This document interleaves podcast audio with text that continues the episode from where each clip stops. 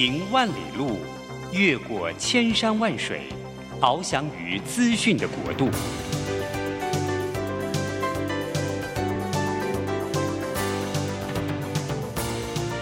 以全方位的视野，飞向更高更远的目标。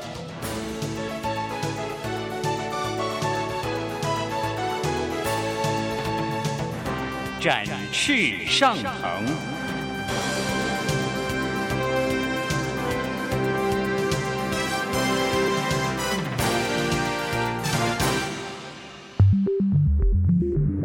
新冠疫情让世界变得不一样，工作职场、生活形态都在翻转变革，学习变成日常的必要必须。让于国定每周为您搜寻萃取一本国外热门新书，与你在空中分享。于国定制作主持，愉快读好书。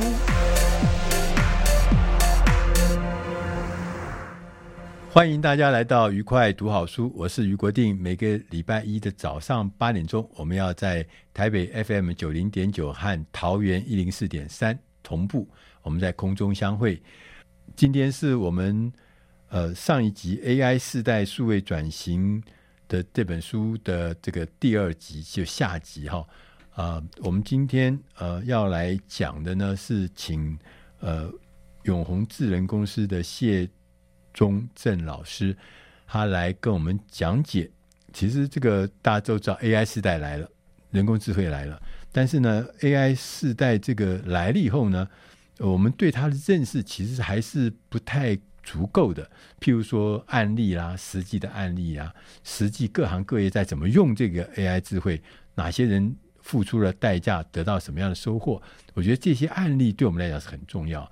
那我们今天请到谢忠正老师，老师也先跟大家打个招呼啊。哎，呃，各位空中的听众，大家好，我是永宏智能的执行长谢忠正，嗯、各位好。先给你做一下广告时间，永宏智能是干嘛的、啊？哦，永宏智能是我创办的第二间公司。那这间公司呢，不要太骄傲，讲这么 这，因为因为我们谢老师才才三十几岁耶，就做了两家公司哦，对，要命了。是，那这间公司的愿景是想要让大家使用 AI 技术像用血用电一样的自然，我们要大幅的降低 AI 门槛。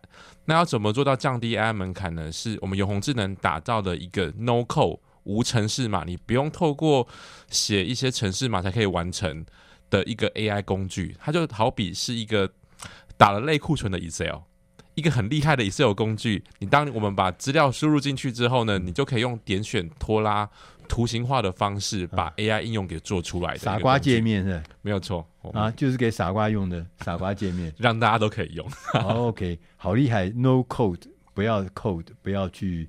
做城市设计啊，这个 code 对我们来讲，行外行的人来讲，这个是好大的可怕的事情。对，就是唯有这样做，就可以让大家都可以愿意跨入 AI 的门槛。呃，为什么我们后来录第二集呢？是因为我们有一机会，我听到呃谢老师谢忠正老师他服务的对象，他服务的产业，他服务的公司很。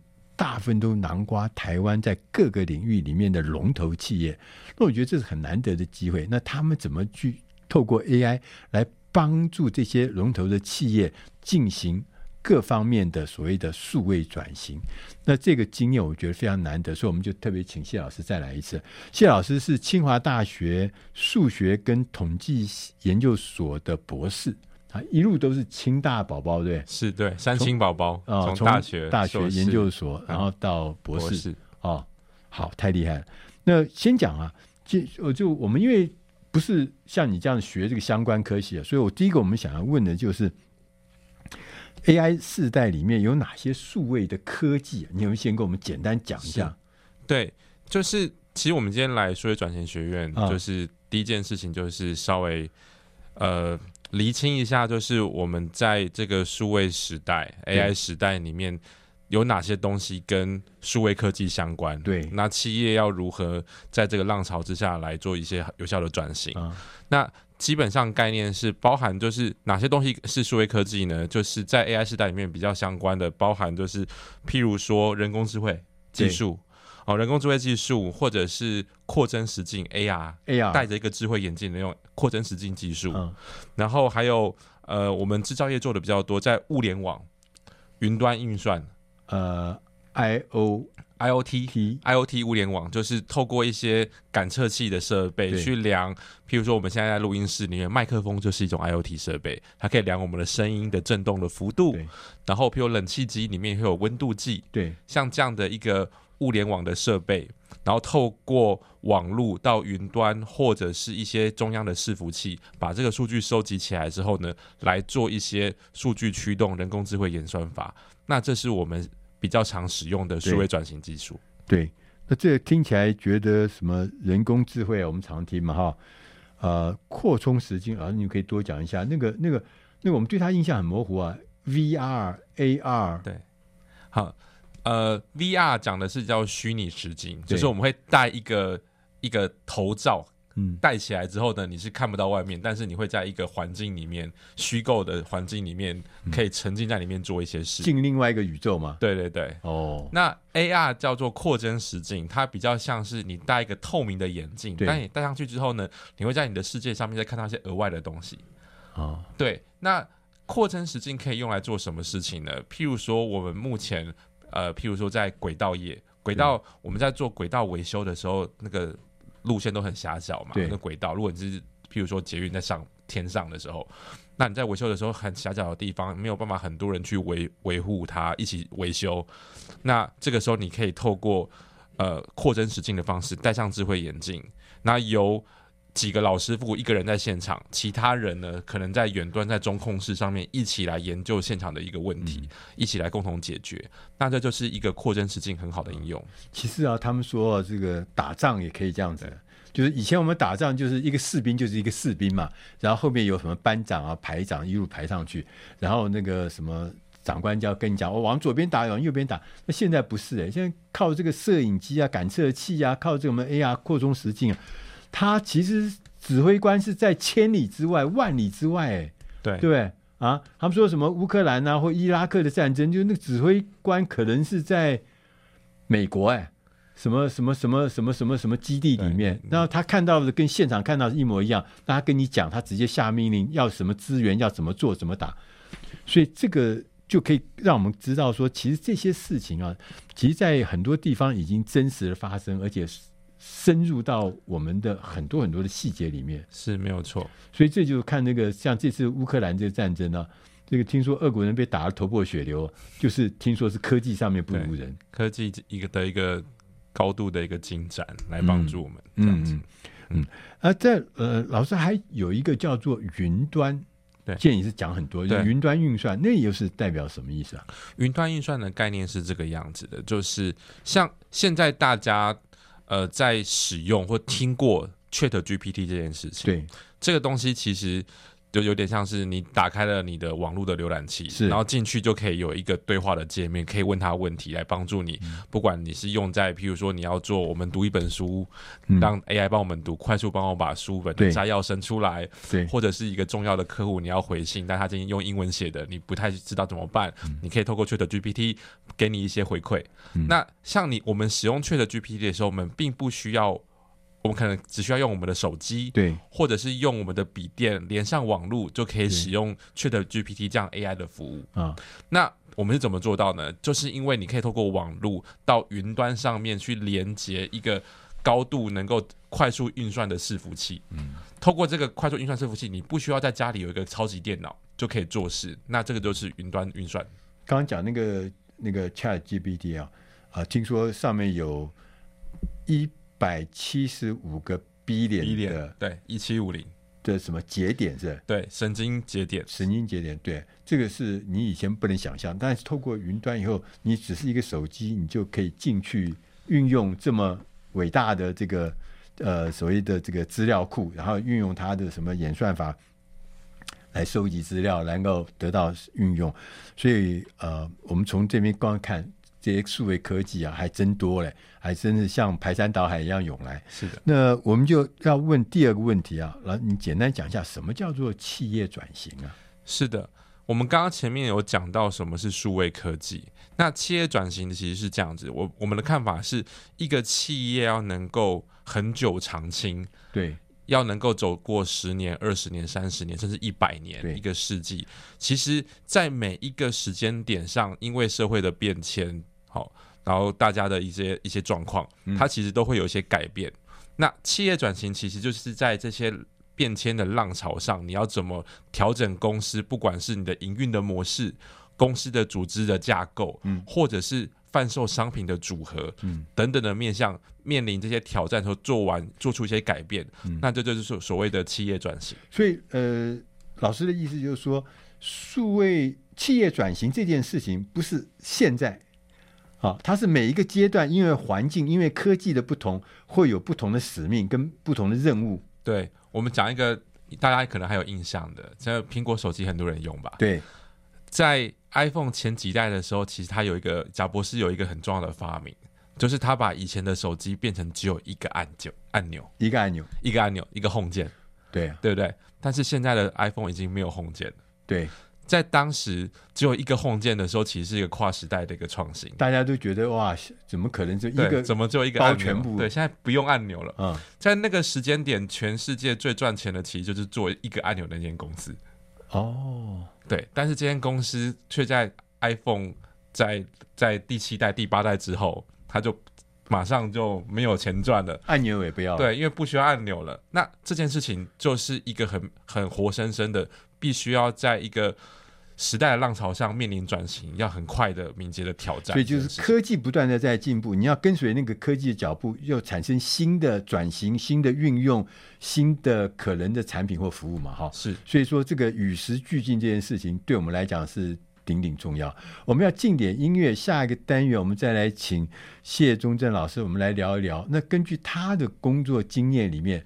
那我们在数企业的转型这件事情，有什么案例可以让我们来听一听、学一学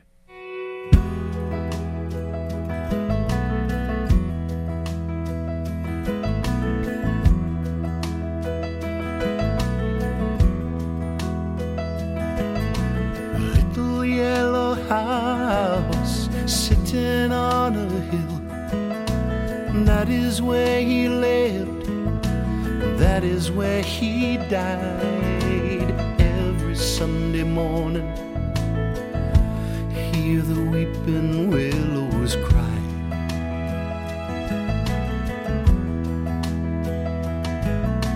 Two children born, a beautiful wife, four walls and livings, all he needed in life given, never asking back. I wish I had a simple love like that.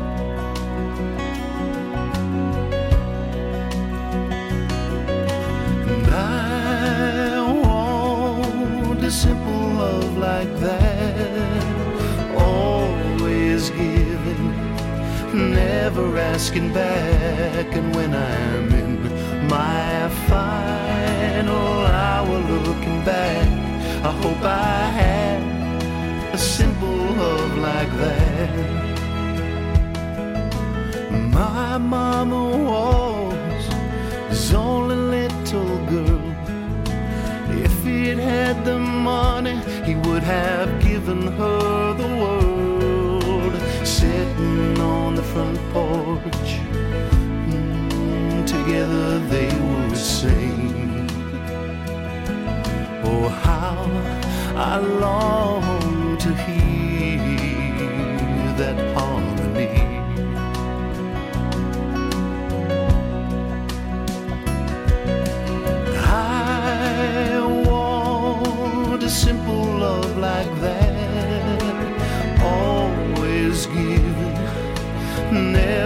asking back, and when I'm in my final hour looking back, I hope I had a simple love like that. Yes, I want a simple love like that. Always giving, never asking back, and when I'm looking back, I hope I had a simple love like that. I hope I had a simple love like that.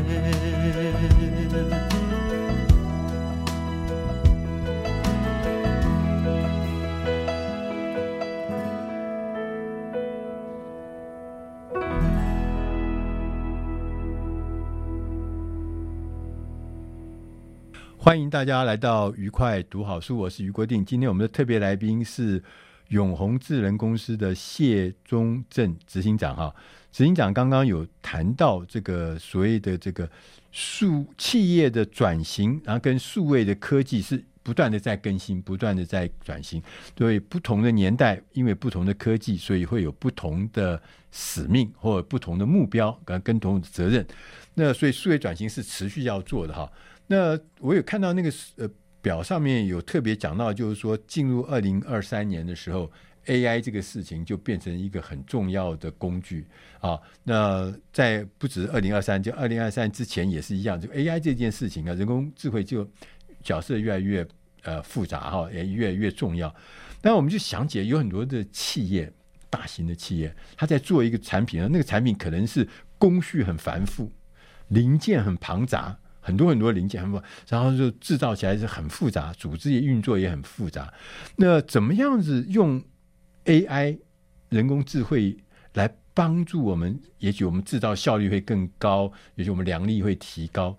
老师有没有案例可以跟我们分享一下？好的，谢谢宇社。就是其实台湾就是一个制造王国，好，台湾是宝岛。那在工厂在透过这种数位科技，其实是一个转型是很重要的一环。为什么？因为其实台湾其实，在制造业蓬勃发展的过程，其实就是我们战后婴儿婴儿潮这个时代的人，对，民国在七十几年代开始一路。把这个这个制造这件事事情做好，那、嗯、其实到了现在这个阶段，其实面临到一一个东西，就是一个世代转型的一件事情，就是工厂里面的老师傅他其实已经面临到退休，然后年轻人要进来的过程中要怎么做衔接，那他就很很吃一件事情，就是老师傅的经验要做传承。那在这个时间你要怎么有效的做传承？我们认为数位传承也是一个。好方式，嗯嗯嗯，那透过人工智慧跟数位化的东西把它接在一起，能够帮工厂做得更好。举例来说，我们在国内最大的汽车制造商里面做了什么事情呢？呃，汽车它其实有一个生产的制程叫做涂料，涂料。涂漆，好、哦，涂漆，对，就是表面那个涂漆，对，就是譬如说它原本就有车体，嗯、它出来就是银色的，呃，铁色的，然后你就把它涂成蓝色的，涂成红色。那你在涂漆的时候呢，它其实是呃车体前面的车叶或者是保险杆是分开涂漆的，分开涂漆的，然后再分开涂完再组装。嗯、那这个时候其实会有遇到一种叫品质良率的一一个议题，就是我保险杆涂的太红了，嗯、然后我车、我刚刚第一个就想到，万一这左边这一片跟右边那一片，因为不同时间施工，会不会颜色有点误差？左边的车车车叶跟右边的不合，嗯、保险杆跟前面的引擎那个拼贴布一样，对对，那这样就糟了，这样车就卖不出去了。对啊，那这件事情要怎么有效的做好？其实就是要把我们的这个涂料的品质的顾好，就是那个涂料？涂料就那种油漆料，要前后一致，漆料要顾得好。嗯、那怎么把这个漆料顾好呢？其实就是这个漆是要妥善的保存的，它需要一个稳定的正负。二十五度 C 正负一度，里面这个控制好，你才会有一个高品质的涂料。嗯、你涂出来之后，才不会有一些色差。嗯，那我们要怎么好好的把这个涂料的品质顾好？传统就是靠老师傅那边经验哦。最近几天天气开始热了，对对，对，那热的时候，你的冷气、冰水主机的控制要怎么控？然后开始连续下雨一个礼拜了，那这个漆的品质要怎么控制？是。会受到这样的老师傅的经验。那如果这个老师傅没有遇遇过极端气候，那他可能也不一定做得好。嗯，所以这个品质的控的方式呢，如果可以透过人工智慧演算法来给一些建议，那这样是一个至关重要的一个好办法嘛。嗯，那人工智慧怎么做？人工智慧就是把过往数年来老师傅的经验先数位化。透过数位化之后，就知道配最近的天气，跟他要出厂是红色的车比较多，还是蓝色的车比较多，它的涂料的厂牌做一些结合，找出说它最近的这个温度控制要怎么控，让品质变得好。所以第一个是先做大数据，所有过去的所有资料轨迹全部进，先进这个大数据资料库，先进大数据资料库。啊然后再把老师傅的经验转换成资料库，把资料库透过 AI 演算法变成推荐系统。演算法，对，演算法又出来了哈，到处都是演算法，然后就帮你算出一个怎么样最适的对施工方法。对，就是涂料的一个使用的剂量是，然后包含从最前面就是涂料的品质怎么控制，就是温度的控制，对，温度控制，然后再到使用的剂量。对，那这边还有一个很关键的事情，就是温度控制这件事情，其实就是工厂一个很重要的冰水系统。对，冰水系统就是做温度控制、降温或是升温的这件事，它其实是工厂最耗电的一个设备。耗电耗电的设备，我们现在注重的其实不管是制造业或各行各业都很注重节能减碳，对，近零碳排这个议题。所以怎么让工厂的涂料的品质稳定，但是呢，你又不会太冷，嗯、不会太热，嗯，你用刚刚好的电力就让品质稳定变得很重要，嗯，那这个一体既可以帮助工厂的产品的良率的提升，减少废料，你就不会有要重做的一个问题，嗯，那你又又节电。所以它其实是一个既提升了良，用 AI 来做这件事，既提升了良率，又照顾了环境的一个很好的一个案例。嗯，所以说我们不只是要让那个品质稳定，它其实后面还有衍生的这个一些影响啊。我刚没想到弄一个简单的涂涂油漆嘛，喷喷油漆啊，这么简单烤烤漆，对，最后面还跟节能减碳有关系哦。是的啊，现在是每个行业都跟这有关系吗？每个行业其实。都会在意一件事情，就是你在生产的过程，以以制造业为例，在生产的过程中，为我们的环境社会做了哪些这个承诺，会让你公司的品牌变得更好，他还大家会更愿意去使用、去购买这样家的产品，这样子。嗯，所以节能减碳是我们以前没想到，但现在它也。确实变成我们在制造过程中一个重要要必须注意的环节嘛。对，它不仅只是降低成本而已，嗯、对、啊，它对企业形象也是有帮助的。呃，对，而且你看这个什么，还有将来还要交碳税啊，什么什么这些东西都以前我们都没有想到。所以刚刚前面讲到，就是企业转型是没有错，就不断的在转型。但是你在转型的时候，因为科技的进步。再加上环境上的一些变化的要求，所以我们就会发现那个挑战就比以前要更复杂。所以 AI 人工智慧来了以后呢，它可以让我们面对处理比较复杂的事情，对不对？以前这个老师傅怎么可能还处理什么减碳的问题啊？嗯，对不对？那不要他命嘛，对不对？对，他光是把维持平、只稳定都已经是上上大吉了哈。所以我们就刚讲的说，其实我们有很多很多的事情，因为 AI 的话。在这个汽车制造业里面，就是最明显的例子。这么小小一件事情，都让它做得更精确。那除了这个，我我们刚刚讲的这个大企业以外，还有其他的什么行业也运用 AI，能够达到一些，譬如说预防啦，或者做做一些未来啊预先的一些呃管理啊，让公司的安全然后效率可得到更大的确保。是的，就是。除了像这种就是汽车制造业，或者是它的上下游厂商，譬如说，因为是汽车制造下面就是一些金属加工，那光是光是那个螺丝锁的好不好，就跟安全性有关啊。螺丝啊，锁用电枪去锁螺丝，会让我们的车体的一些部分需要锁它嘛？那这件事情就也很重要。嗯，那你要用。但是不同的螺丝配上不同的枪，它其实它使用的扭力会不完全一样。嗯，但你都要合规，让一个车子有更好的安全性。这件事情呢，这需要被精准的做计算。那怎么做计算呢？收集的过往的的一些生产的数据，你可以用再加上演算法，它给你一些好的推荐建议。嗯，就是什么样的品牌的螺丝配上什么样的车体。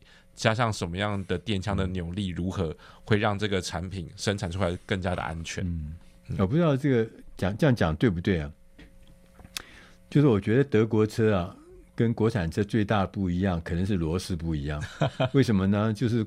哎，国产车买买回来以后，过个两三年，你就会觉得它开始晃，咕隆咕隆咕隆咕隆，就是觉得好像那个板子也松了，螺丝也松了，然后有东西要掉下来的感觉。不然说，你看这些小细节，就让人家感觉就就觉得，也许德国车就感觉好像比较牢靠的感觉。虽然开了两年三年，但是还没有那种晃动的感觉。所以说，在无所不在的细节里面，AI 都可以扮演一些。关键的角色，让你的所有的细节都能够得到更高的升级、更高的那个良率哈。所以啊、我们要进点音乐，下一个单元我们再来跟谢忠正老师，我们来聊一聊。那除了汽车制造业以外，其他的行业有没有什么案例是他们运用 AI 人工智慧达到提高效率的境界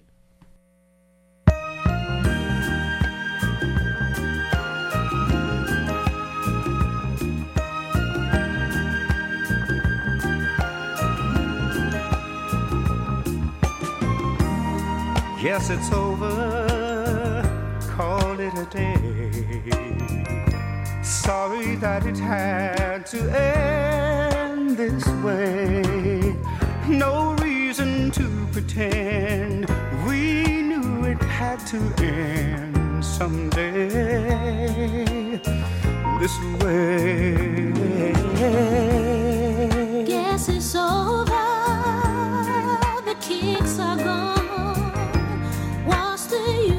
Trying to hang on? Somewhere we lost the key.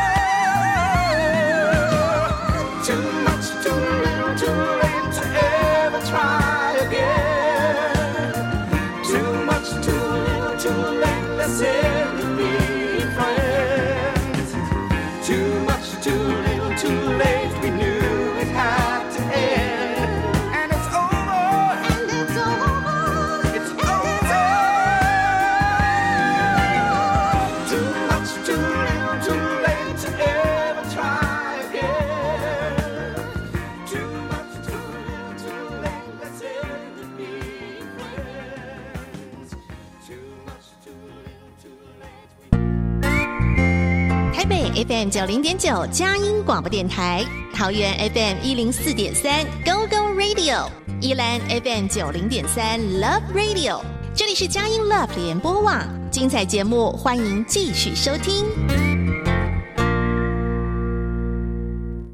欢迎大家回到愉快读好书，我是于国定。我们今天的特别来宾是永宏智能公司的执行长谢中正执行长。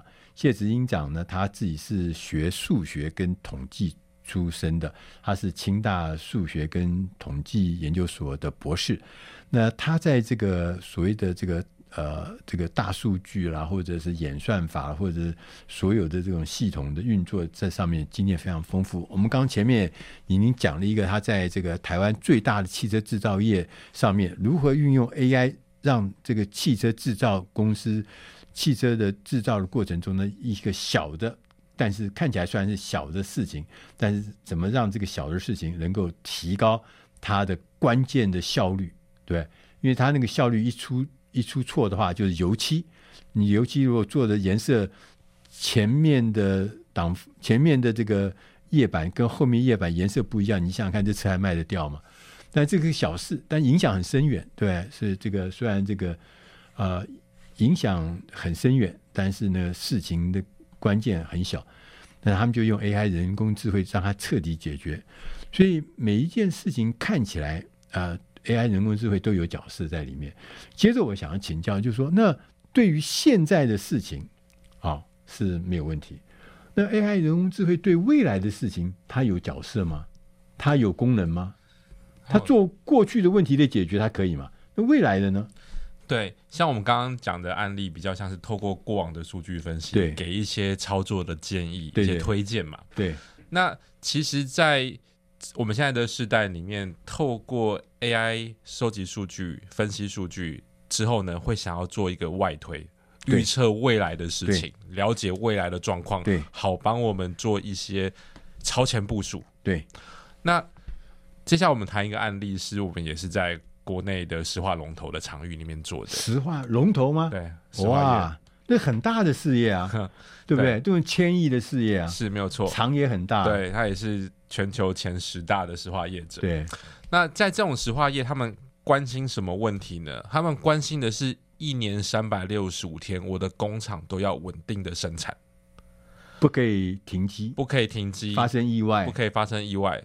他们是。对于那种非计划性的停机是要求很严格的，是不能发生的，不能发生的。因为在石化业为什么不能发生？是因为通常真的会停机，都会造成一些比较重要的意外、影响、故障，会造成一些不管是不管只是停机就财务的损失，最最担心的可能就是人为的受伤、设备的故障，对公安的一些议题、环境污染的一些议题。对对，那这边。一一停下来之后，你会遇到的东西就是可能政府会介入要环评，你要做解释为什么要做调查，然后开始就是要确认你的方法风险防治有完成，你才可以工厂可能才可以复工。嗯。那这一过去可能就几个月过了。那对于这种大规模连续生产的制造场域里面，这种非计划性的停机是很很不能发生的。对呀，啊，不管是这个什么漏气啊。烧火、着火啦，对不对？或者是有人掉下来啦，这种公安危险，各式各样的东西，只要发生的，都是带来很巨大损失啊！这损失反映在财务上面，反映在股价上面，反映在运作上面，我觉得都是很重要。是，那 AI 可以做什么？对，我们用 AI 做什么事情呢？在设备要故障之前，就告诉我们，他们再过几天。再过十四天，或是再过一个月之后，这台设备可能就会出现问题。你又不是算命的，你怎么知道嘞？我们透过数据分析加演算法，其实就真的能够做到预测这件事情啊？真的吗？是的，我我们大概是怎么做呢？它其实可透过每一台设备，以一个很重要的设备，譬如压缩机好了，嗯，压缩机其实是普遍工业的一个生产制造的一个心脏。对，这颗心脏呢，它会透过那个呃，你给它电之后呢，你透过压力，嗯，透过一些转动的方式，让它可以像 pump 一样去做一些各种的工作。那有了这件事情，就可以做很多工业的生产。对，那压缩机它其实。跟我们的人的心脏其实概念很像，它已经无止境的运作。对，它的重要性就是你希望的事情就是一年三百六十五天，你的心脏都持续的跳动。对啊，对对，压缩机就是工厂的这样这样一个角色。那当一个设备压缩设备它开始有一些问题的时候，对，就跟人一样，它在有点生病的时候，其实它还是会继续的运作，只是它运作的就比较累，嗯，比较累，它会一些超负荷。那超负荷的时候呢？就是设备的寿命就可以开始急剧的缩短。原本我们排定可能每两年要大修一次的重要的压缩机，当出现一些问题的时候，短期间内它还是可以运作，但是它可能撑不了。接下来我们假设第六个月发生事情，它撑不到未来的第二十四个月了。嗯，那这件事情我们要把它提早预警出来，让他知道，让我们现场知道几件事：一。你在工厂不停机的方式，用切换线短期的给一些关键的零件进去维修，能不能修得好？嗯，那这件事如果做能够做到，其实就是一个很重要的一个帮忙。嗯，那第二个程度是，如果这件事情已经知道这个设备老化了，那接下来我的工厂的营运状况要怎么调整，让这台压缩机可以持续的在运作到第二十四个月？我可能透过一些我的运转的负载降载变成百分之九十，不要百分之百。对，然后透过什么样的控制切换线，让这个负担轻一点，让它可以持续的运转，不要让工厂停线，就变得至关重要。嗯，所以意思就是说，第一个是预警，对，说哎，这可能两个礼拜后会有状况，所以预警嘛，让我可以及早准备。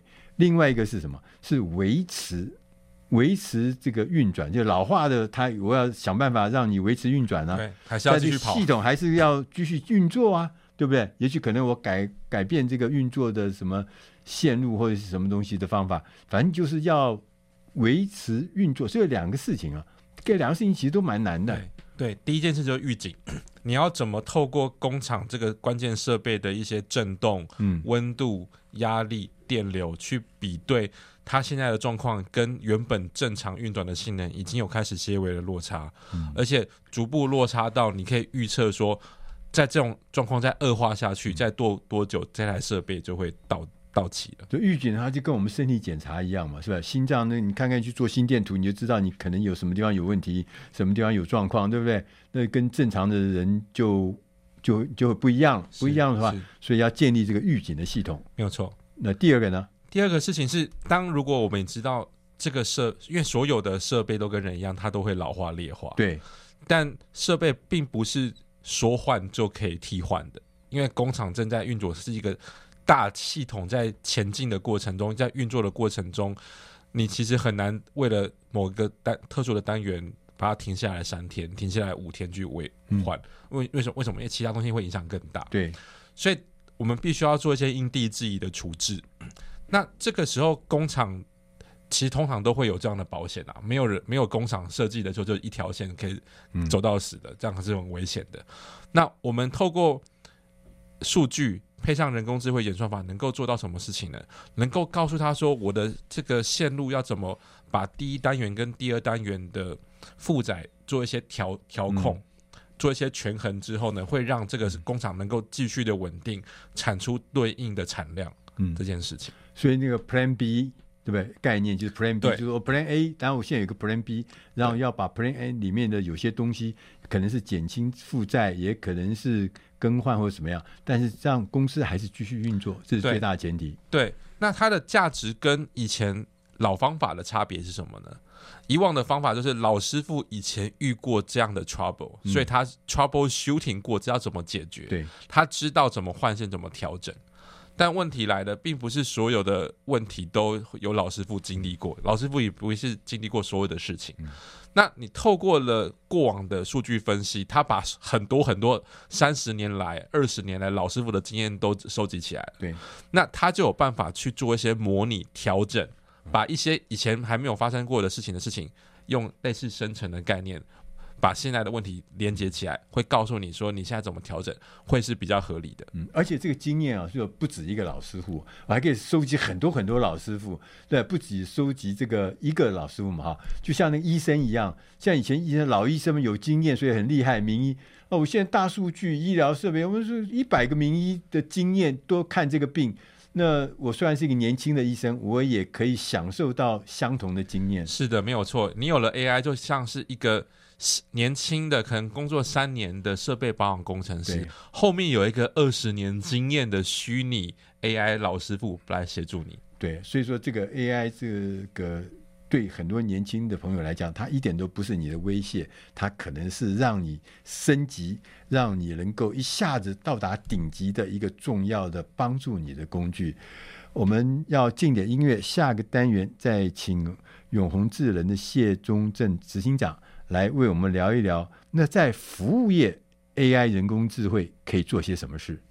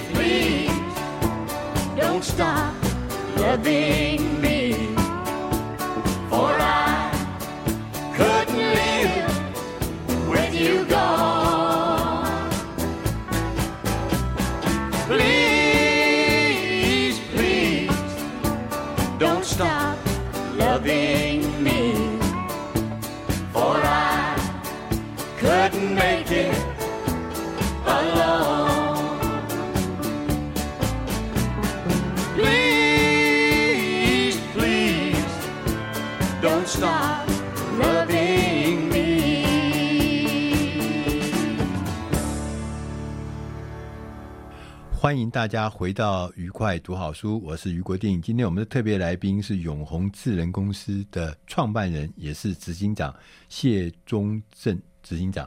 执行长因为长期的在这个提供服务，就是怎么让企业运用 AI 人工智慧，能够提高你公司不管是制造业、各式各样行业、服务业，都能够提高你的效率嘛。哈，刚我们已经听了两个，第一个是听到的是汽车业，这大企业哈。汽车业怎么样让 AI 人工智慧在让你制造的流程之中能够得到很大的确保，能够让你的这个制造的流程中能够效率很好，品质维持的一致。那另外也听到一个例子，就是石化工业。那刚刚讲到这个台湾的这个石化的龙头企业，他们有个很重要、很艰难的使命，就是怎么样让机器、让厂房的设备三百六十五天。不间断的、继续的、持续的运作，因为他们这么大的厂区，只要任何的这个发生这个停机的状态，可能就是公安的事件，可能就是一些什么很复杂的事件或机器损坏的事件。那这个事情要排除，所以用 AI 人工智慧，我们都可以有效的排除这些事情。接着我们就要问，那在服务业呢？服务业也可以用 AI 来提高我们的效率吗？是的，我们我们举一个。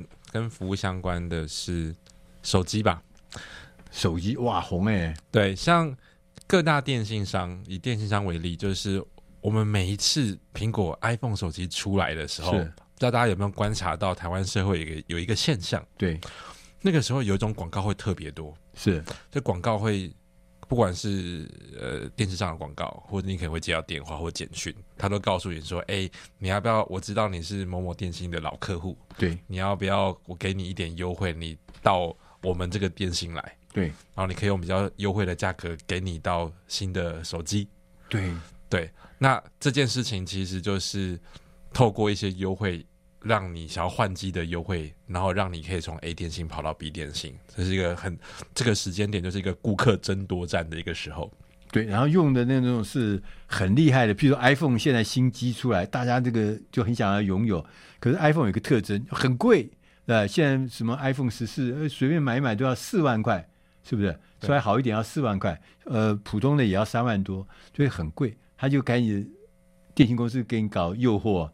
说什么？你只要付一万块，对吧？对，然后就可以拿走了。对，你之后每个月就叫我电信，就付了电信费这样。对对对，如果你电信费付高一点，可能还零，有时候还给你个零，但是每个月要付那个好厉害，一打也打不完的那个电话费。对对，所以他们就是用，但这个这个那那那那这样子的这个促销的方案呢、啊，那跟 AI 有什么关系啊？对，跟 AI 的关系其实有两个面向，一个是保卫战。就是透过数据分析、嗯、AI 演算法，可以帮我们去计算说这个电信业里面的客户，嗯、他平常呃平常使用电话跟网络跟手机时间的一个状况，对，然后呢，他的网络的流量跟他的资费的一些状况，拿、嗯、来知道说哦，这个人还有他过往他持续使用这个同一个电信多久了，嗯，续约的状况、升级的状况，透过这样的分析，可以帮助。他们去做计算评估一件事情，嗯就是他会不会经得起诱惑。嗯经他如果经得起诱惑，就是老客户会留下来。哦那我的处置方式是什么？哦那如果他可能会跑走，那而且他平常付很多电信费在我们身上，对那你可能要把它挽留下来。你对要怎么挽留？好、啊那第一件事情就是你要先能分得出哪些客户是值得被挽留的人，嗯哪些客户会你不挽留他还是会留下来的人，是然后哪些是重要的必须要挽留跟一般要挽留的。嗯先把它区分出来之后呢，才有对应后续的商业的策略来做执行。那这一块就是 AI 可以帮忙的事。所以讲到这边，不禁悲从中来。我是中华电信的老客户，他从来不理我，因为他觉得我大概就跟死人一样的，就在那边乖乖很乖的用它。所以说你引诱也没用，你不引诱也没用，是不是？反正他就是乖乖的，他也不敢移情别报你就。在那群里面，对啊，对啊，所以说，哎呦，真是原来他是这样对别人，的啊、那是长期维持群这样子。哦对对那哪些是重要的要挽留群这样？对哦，那我回去以后要开始注意一下 别家行别家的在干什么事情，对不对？嗯那我们也可以这个嗯移情别恋一下，让他知道一下。所以反过来的话，就是这个，如果是别的，就进攻方，进攻方也要拿到你的一些行为，就想办法透过一些你可能在网络浏览的、参加过、购买过哪些东西或什么样的资讯，有了这个资讯之后，他知道哪些人打电话是有用的，哪些打电话是没有机会的，这样子。啊，对对对，其实因为这样的话，精准行销就更厉害了，是。就知道谁要干什么，什么有效，什么方法他会动心，那什么方法会把他留住，什么方法会激怒他，就呃激怒人家事少做嘛，哈，引诱人家事要多做。那除了电信以外，你还可以再举一个嗯其他的例子吗？对。像像这种就是基于客户的一些特征做分群来做精准的行销，或者是精准的客户保卫这件事情，除了在电信业里面呢，像电信业很大、啊，对举一个小一点的好不好？对，像像我们一般去餐厅吧，餐厅其实都会有一些会员的那个餐厅对，或者是一些素食店，好、像这种都是用连锁餐饮店，它都会有一些会员的点数啊，或者什么相关的，它会有一些会员的数据。对，那透过这个会员的数据呢，我们一样可以把这个会员在这个餐厅里面消费的记录，对基于这个结果，你每次去都是一个人去吗？还是每次去都是一群人去？你的客单价多少？嗯，我们会帮助你计算说每一个客人的客户终身价值，或者是他每一个月可以带来多少收益。那基于这个样子呢，一样类似像电信的样子，基于这些名单帮你做完分群，你可以在一些频率快要来的那某些客人提醒他要来吃饭有好处，然后有些客人是可能再也不会来，要不要挽留他，试一些行销手段的方式，对，用这个东西也是可以应用在像这种流通服务业里面或餐饮业里面，然后我们就进入他的演算法里面，是 嗯，在那一个群里面，好惨对。其实我我据我所知啊，在不知道现在还有没有？我知道在几年前啊，像那个这个什么这个便利商店啊，他比如说你买了这个东西，他会输进去你的年纪、性别，简单的几个项目。听说这个就是他要回去去追踪，譬如说，假设是买一本杂志，还要看，假设是一本杂志《商业周刊》，他就要输进一些字，然后让知道。说谁会喜欢，谁会常常买这个商业周刊，谁会买天下杂志，谁会买金周刊？那这个三本杂志可能就不一样，那他就可以做更精准的行销，是不是这个概念？是没有错。而且像这样的概念，以往都是可能是如果有一些人可能用小本本记，认真的店长，嗯、然后以往可能是如果快餐店、素食店也会有人这样记。为什么？嗯、其实一个厉害的店长连。今天会卖几个汉堡，嗯，他其实都会算得出来，算得出来啊。对，因为他要叫料嘛，库存嘛，嗯、然后叫货，嗯、所以这件事，那那还有呢，就是像刚刚那种是男性、女性、年龄层什么，现在其实还有一种有意思的方式，就是不知道大家有没有去便利店或是卖场的时候看到，其实门口有有类似镜头的东西。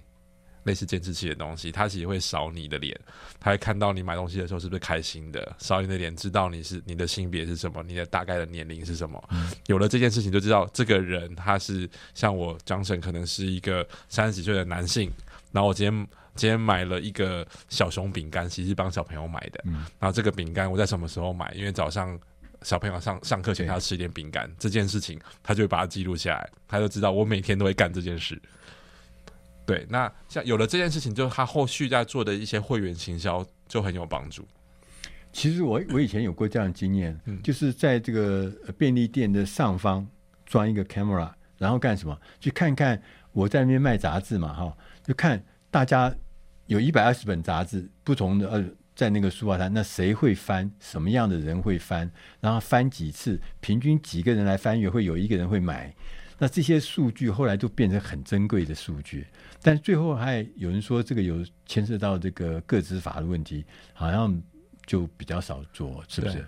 所以现在其实，在这种面向里面，嗯、还有一个新的技术进来了，就是我我我要怎么用一些模糊化，我不把脸照得清楚，但是我可以判断你的年龄，嗯，我还开始判断你的性别，嗯、可能透过服装啊或什么方式。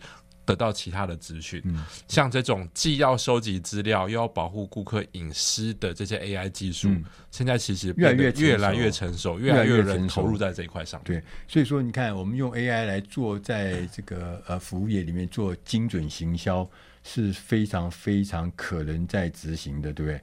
我们今天因为时间的关系，我们呃其实有太多太多故事要讲。那我们从呃永鸿智能呃创办人这个谢。忠正老师的这个身上，他的经验里面，我们就看到 AI 人工智慧已经在我们身边，确实帮助很多企业，帮助很多个人，提高了工作效率。这件事情是非常重要的。就是说，我们好像有人跟我们讲，要先从培养素养开始，AI 素养，然后知道怎么去了解这个 AI 人工智慧，然后呢，怎么去用 AI 智慧技术。像刚刚他们说，他们发展的这个傻瓜界面，让这些傻瓜界面呢，让你能够享受 AI 所带来的乐趣、所带来的效率、所带来的一些呃威力啊，这是很重要的事情。我们今天非常谢谢老师啊，来我们节目里面跟我们学讲了这么多东西，以后有机会再请你来。没有没有问题，就是来多多跟各位分享，就是像我们刚刚讲的很多很多的典范案例，它其实有一个很核心的价值。我们听到我刚刚讲的那些故事，都是可以用我们刚刚那个傻瓜工具，嗯，就是你自己有的问题，用这个样的永恒智能的工具自己解决，嗯、然后自己做出应用，这是我们觉得现在这个 AI 时代最重要的一件事。运用比较重要，对，对不对？我们可以运用的人比较多，但是。但我们不必去学那个中间背后的那个，你不用再知道演算法是什么，你只要点选拖拉，把数你们营运的数据有效的输入进去，对，应用就会跑出来，就是知难行易啊！哈，好，谢谢老师，谢谢大家，下个礼拜同一时间空中再会，欢迎大家回到愉快读好书，我是余国定，今天我们的特别来宾是永鸿智能公司的创办人，也是执行长谢忠正。执行长，执行长，因为长期的在这个提供服务，就是怎么让企业运用 AI 人工智慧，能够提高你公司不管是制造业、各式各样行业、服务业，都能够提高你的效率嘛。刚我们已经听了两个，第一个是听到的是汽车业，这大企业哈，汽车业怎么样让 AI 人工智慧在让你制造的流程之中，能够得到很大的确保，能够让你的这个制造的流程中能够效率很好，品质维持的一致。那另外也听到一个例子，就是石化工业。那刚刚讲到这个台湾的这个石化的龙头企业，他们有个很重要、很艰难的使命，就是怎么样让机器、让厂房的设备三百六十五天。不间断的、继续的、持续的运作，因为他们这么大的厂区，只要任何的这个发生这个停机的状态，可能就是公安的事件，可能就是一些什么很复杂的事件或机器损坏的事件。那这个事情要排除，所以用 AI 人工智慧，我们都可以有效的排除这些事情。接着我们就要问：那在服务业呢？服务业也可以用 AI 来提高我们的效率吗？是的，我我举一个。跟服务相关的是手机吧，手机哇红哎，对，像各大电信商，以电信商为例，就是我们每一次苹果 iPhone 手机出来的时候，不知道大家有没有观察到台湾社会有一个有一个现象，对，那个时候有一种广告会特别多，是。这广告会不管是呃电视上的广告，或者你可能会接到电话或简讯，他都告诉你说：“哎，你要不要？我知道你是某某电信的老客户，对，你要不要我给你一点优惠？你到我们这个电信来，对，然后你可以用比较优惠的价格给你到新的手机。”对对，那这件事情其实就是透过一些优惠，让你想要换机的优惠，然后让你可以从 A 电信跑到 B 电信，这是一个很这个时间点就是一个顾客争夺战的一个时候。对，然后用的那种是很厉害的，譬如 iPhone 现在新机出来，大家这个就很想要拥有，可是 iPhone 有一个特征很贵，呃，现在什么 iPhone 十四，随便买一买都要四万块。